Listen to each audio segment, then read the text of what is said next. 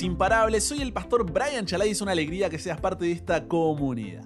Hoy nos encontraremos con Dios en Romanos capítulo 1 versículo 17 al capítulo 3 versículo 20 para seguir creciendo nuestra relación con Él.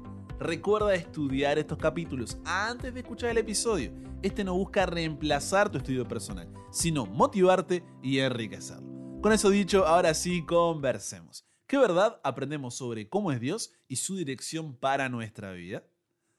Padre, a veces pensamos que estamos demasiado lejos para volver a ti, que caímos demasiado bajo y no sabemos cómo retornar. Incluso puede que sigamos estando en la iglesia, leyendo la Biblia, orando, haciendo todo lo que se supone que debemos hacer, pero en el fondo sabemos que estamos bien lejos de ti. Ayúdanos a saber cómo poder cambiar de una vez por todas, cómo realmente entregarnos a ti, cómo someternos, rendirnos, tener una relación verdadera contigo y no solamente de idas y venidas donde nunca terminamos de formalizar. Ayúdanos a saber cómo poder volver a ti, Señor. Guíanos en este estudio, por favor. En el nombre de Jesús oramos. Amén. Imagina el siguiente escenario. Estás en tu casa y de repente alguien rompe tu puerta con toda violencia, te toma en sus hombros y mientras tú gritas te lleva a la calle, te mete dentro de una camioneta y te lleva a un lugar donde te drogan y abren tu cuerpo. ¿Creerías que esto que acabo de describir es una buena noticia? claro que no, ¿quién querría eso? ¿Cierto? Ahora, ¿y si te digo que cuando todo esto sucedió, tu casa estaba en llamas y tú rodeado por el fuego del incendio, estabas a punto de ser consumido porque estabas herido y no dejabas de sangrar? ¡Ah!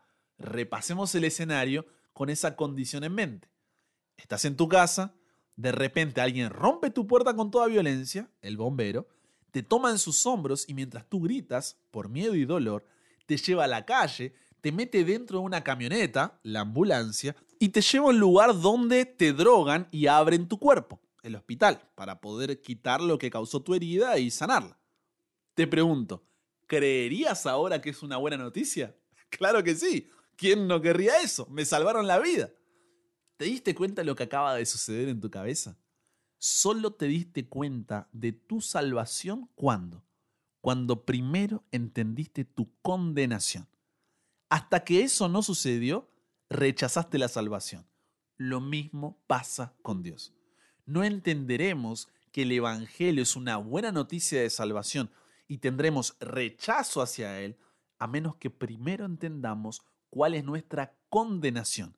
Y ese es el problema que tenemos en nuestra sociedad.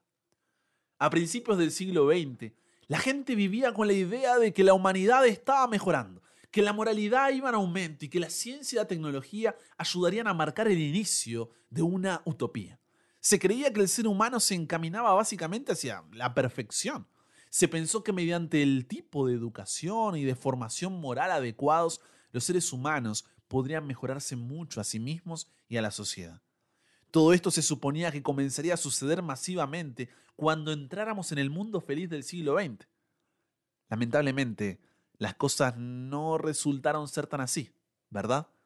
El siglo XX fue uno de los más violentos y brutales de toda la historia, matándose unos a otros los seres humanos a una escala que los locos más depravados de la historia apenas habrían podido imaginar. Además, prácticamente todas las grandes religiones del mundo enseñan que la humanidad es fundamentalmente buena o al menos que en cada persona hay alguna chispa de divinidad, lo cual nos concede la capacidad de salvarnos a nosotros mismos. Debemos nutrir nuestra capacidad innata, dicen ellos. Todo el poder está dentro de ti. Esa es la forma de ganarse el cielo, conseguir el nirvana, llegar a un nivel más alto de conciencia en la siguiente reencarnación o cualquier otra idea de estas que se dicen. Por supuesto, diversas religiones tienen ideas muy distintas de lo que significa el bien. Para algunos, la justicia se logra acallando la mente o extinguiendo las llamas del deseo humano. Para otros, la justicia significa luchar en la yihad contra los infieles. Pero algo que todas las religiones, hechas por los seres humanos, y todas las doctrinas de demonios enseñan igualmente, es que las recompensas de la justicia se pueden alcanzar y que podemos conseguir la salvación por nosotros mismos, siguiendo los dogmas de las religiones que hayamos escogido. Promete mérito a cambio de buenas obras, rituales religiosos y fuerzas de voluntad humana. Eso se debe a que todas las religiones falsas son sistemas de logro humano. Muchas son duras y rigurosas, con estándares que se consiguen a duras penas, si es que se consiguen. Otras tienen un estándar de justicia tan mínimo que solo los pecados más repudiables se consideran dignos de reprender. De una forma o de otra, la mayoría de las religiones falsas, todas ellas son religiones basadas en obras. El enfoque está puesto sobre algo que la criatura tiene que hacer por Dios, o peor, por sí misma. Por el contrario, el Evangelio de Jesús es un mensaje de lo que Dios hizo por nosotros. El enfoque está en lo que Dios ha hecho por los pecadores. Pero para poder apreciar como un mensaje así es una buena noticia, en lugar de vernos como víctimas inocentes que son perjudicados, debemos reconocer que somos miserables pecadores, todos y cada uno de nosotros, incapaces de hacer una reparación adecuada y por tanto incapaces de ganarnos algún mérito justo por nosotros mismos, y mucho menos obtener la redención por nosotros mismos. Cada pecador, eso te incluye a ti y me incluye a mí, debe sentir el peso de su culpa y saber que Dios es un juez justo que no pasará por alto el pecado. Debe estar preparado para confesar que si Dios es justo, entonces cada uno de nosotros merece morir. Solo un mensaje claro sobre la realidad del pecado y el estado de desesperanza de la humanidad es el punto de inicio necesario para las buenas nuevas del Evangelio. Por eso Pablo arranca por ahí. No arranca en la cruz, arranca en nuestra condenación. Por eso Romanos capítulo 1 versículo 17 al 18 dice, porque en el Evangelio la justicia de Dios se revela por fe y para fe, como está escrito, mas el justo por la fe vivirá porque la ira de Dios se revela desde el cielo contra toda impiedad e injusticia de los hombres que detienen con injusticia la verdad. En otras palabras, solo podemos ser salvos por fe en la gracia de Dios, porque de otra forma tú y yo merecemos ser muertos por la ira de Dios. Ahora, ¿cuándo fue la última vez que escuchaste un sermón, leíste un libro, cantaste una alabanza sobre la ira de Dios? me atrevería a decir que hace mucho tiempo, si es que alguna vez escuchaste hablar de eso. Ahora, ¿qué es la ira de Dios? Vemos la ira de Dios a lo largo de toda la Biblia y la ira de Dios es la respuesta de Dios ante el pecado. Esta ira de Dios no es la misma ira que tenemos nosotros, donde uno se enoja y enseguida pierde el control y empieza a romper todo, gritar a todo el mundo. No, no es un estallido irracional y caprichoso de enojo. La ira divina no debe ser considerada como un mal temperamento celestial o como que Dios está atacando a todos los que le caen mal, no. La ira de Dios es su amor por la santidad, la verdad, la justicia y la pureza. Si no, ¿podría un Dios que sintiese placer tanto con el mal como con el bien ser un buen Dios? Mm, seguramente no. Por eso es precisamente que esta reacción al mal es una parte necesaria de la perfección moral y es lo que la Biblia tiene en mente cuando se habla de la ira de Dios. Muchos agrandan el amor de Dios minimizando la ira cuando subraya esta idea. Omitir la ira de Dios es oscurecer su grandioso amor. Aquí nos encontramos cara a cara con la parte central del problema humano. ¿Cuál es? No es que estamos perdidos y necesitamos encontrar nuestro camino en un viaje espiritual, no. La parte central del problema humano, préstame tus oídos, es que somos pecadores bajo el juicio de Dios y su ira divina está sobre ti y sobre mí a menos que sea quitada. Ese es el problema que el Evangelio soluciona. Por eso Pablo nos dice en Romanos capítulo 1, versículo 20 al 23, porque las cosas invisibles de Él, su eterno poder y deidad, se hacen claramente visibles desde la creación del mundo, siendo entendidas por medio de las cosas hechas, de modo que no tienen excusa. En otras palabras, todas las personas tienen una revelación general de Dios, por más que no conozcan la Biblia, a través de lo que es creado, a través de la conciencia, a través de la historia. La existencia y el poder de Dios pueden verse claramente al observar el universo. El orden, la complejidad, la maravilla de la creación hablan de la existencia de un creador poderoso, glorioso. Nadie tiene excusa para no reconocer eso.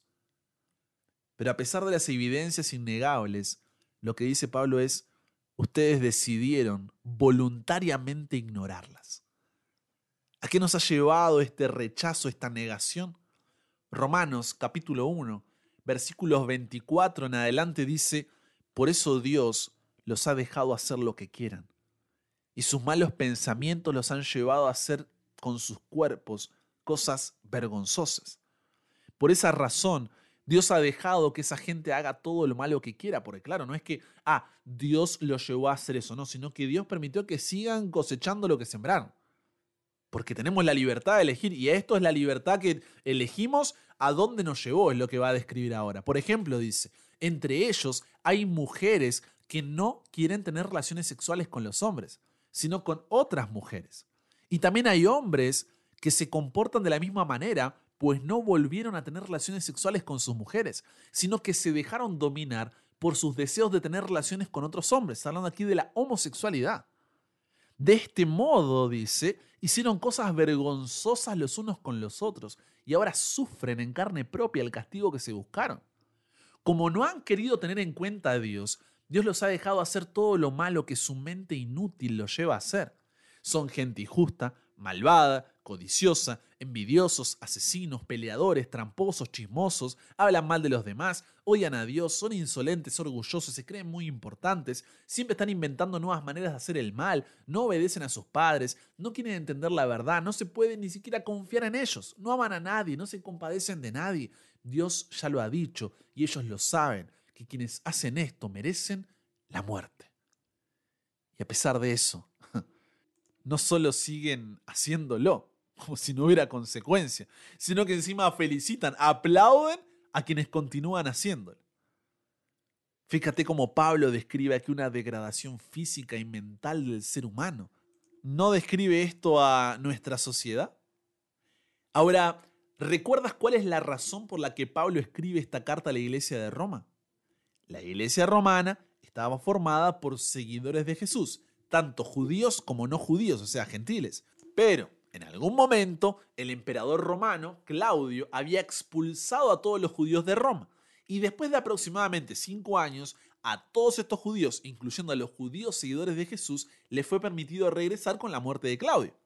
Y cuando volvieron encontraron una iglesia que se había hecho muy no judía, o sea, muy gentil, en costumbres y prácticas. Así que esto creó mucha tensión entre los judíos y los gentiles.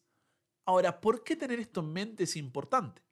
Porque ante la descripción que acabamos de leer al final de Romanos 1, los judíos pensarían que Pablo estaba hablando del grupo de los gentiles de la iglesia.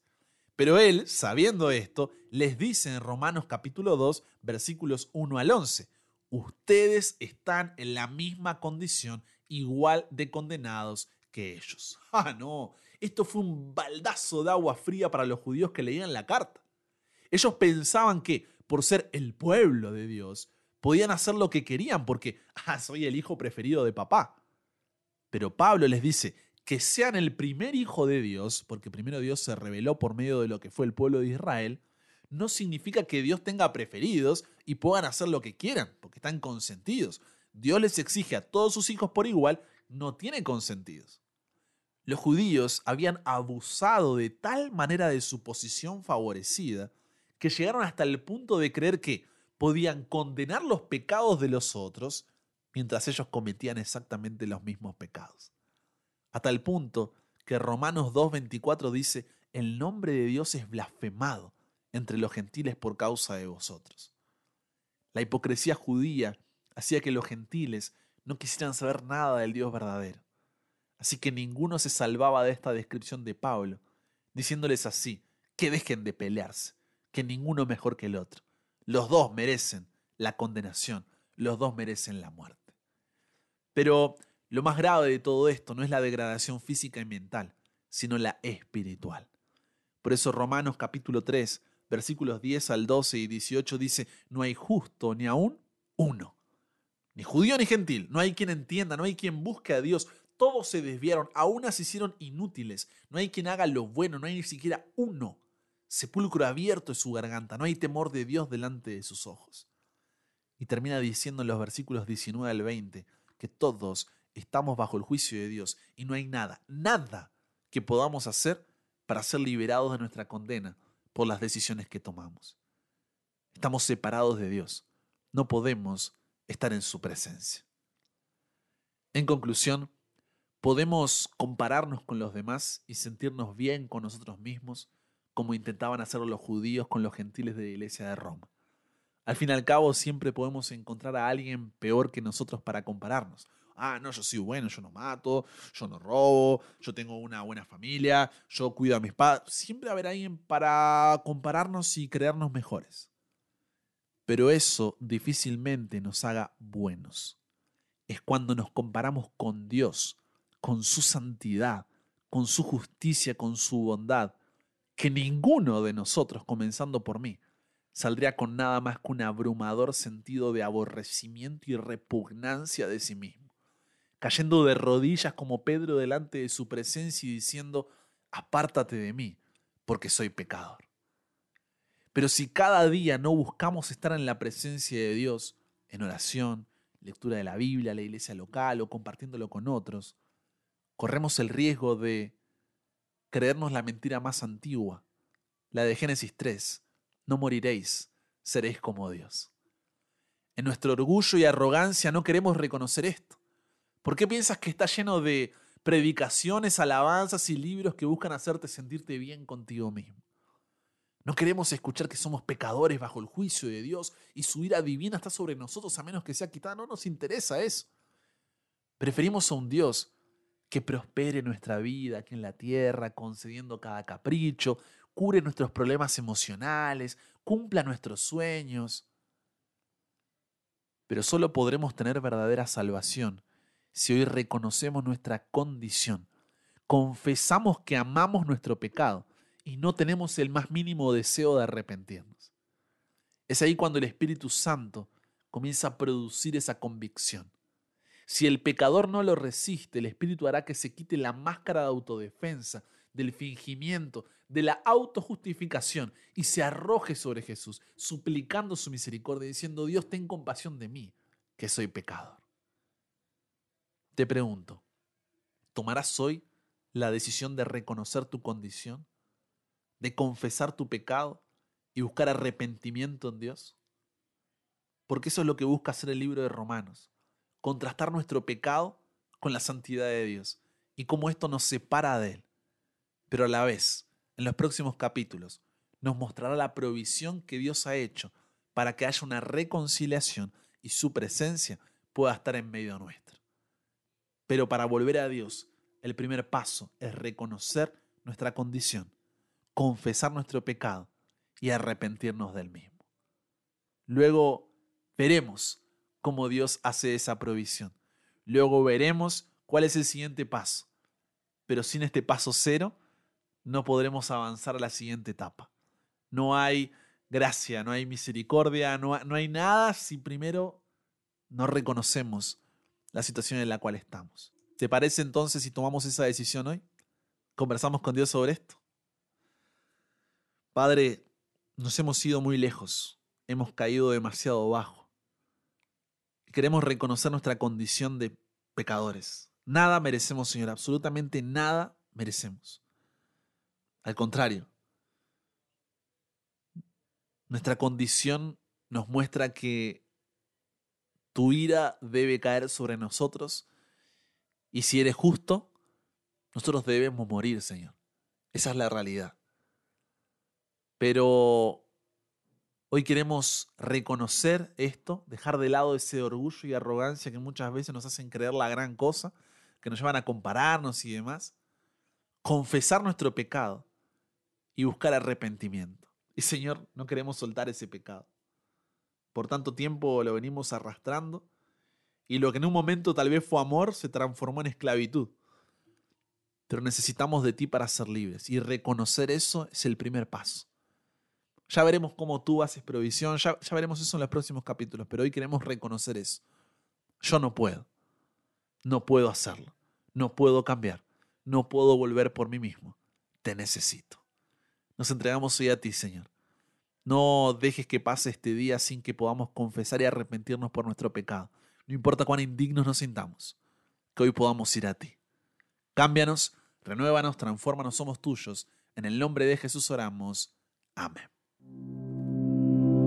Con eso llegamos al final. Comparte con otros lo que aprendiste hoy. Súmate a la comunidad en WhatsApp totalmente gratis si todavía no lo has hecho para recibir una notificación de celular cada mañana, escuchar los episodios sin conexión, tener material extra, hacer tus preguntas, acceder a contenido exclusivo y te en el siguiente para que nunca pares de aprender y nunca pares de crecer. ¿Por qué? Porque hasta el cielo no paramos.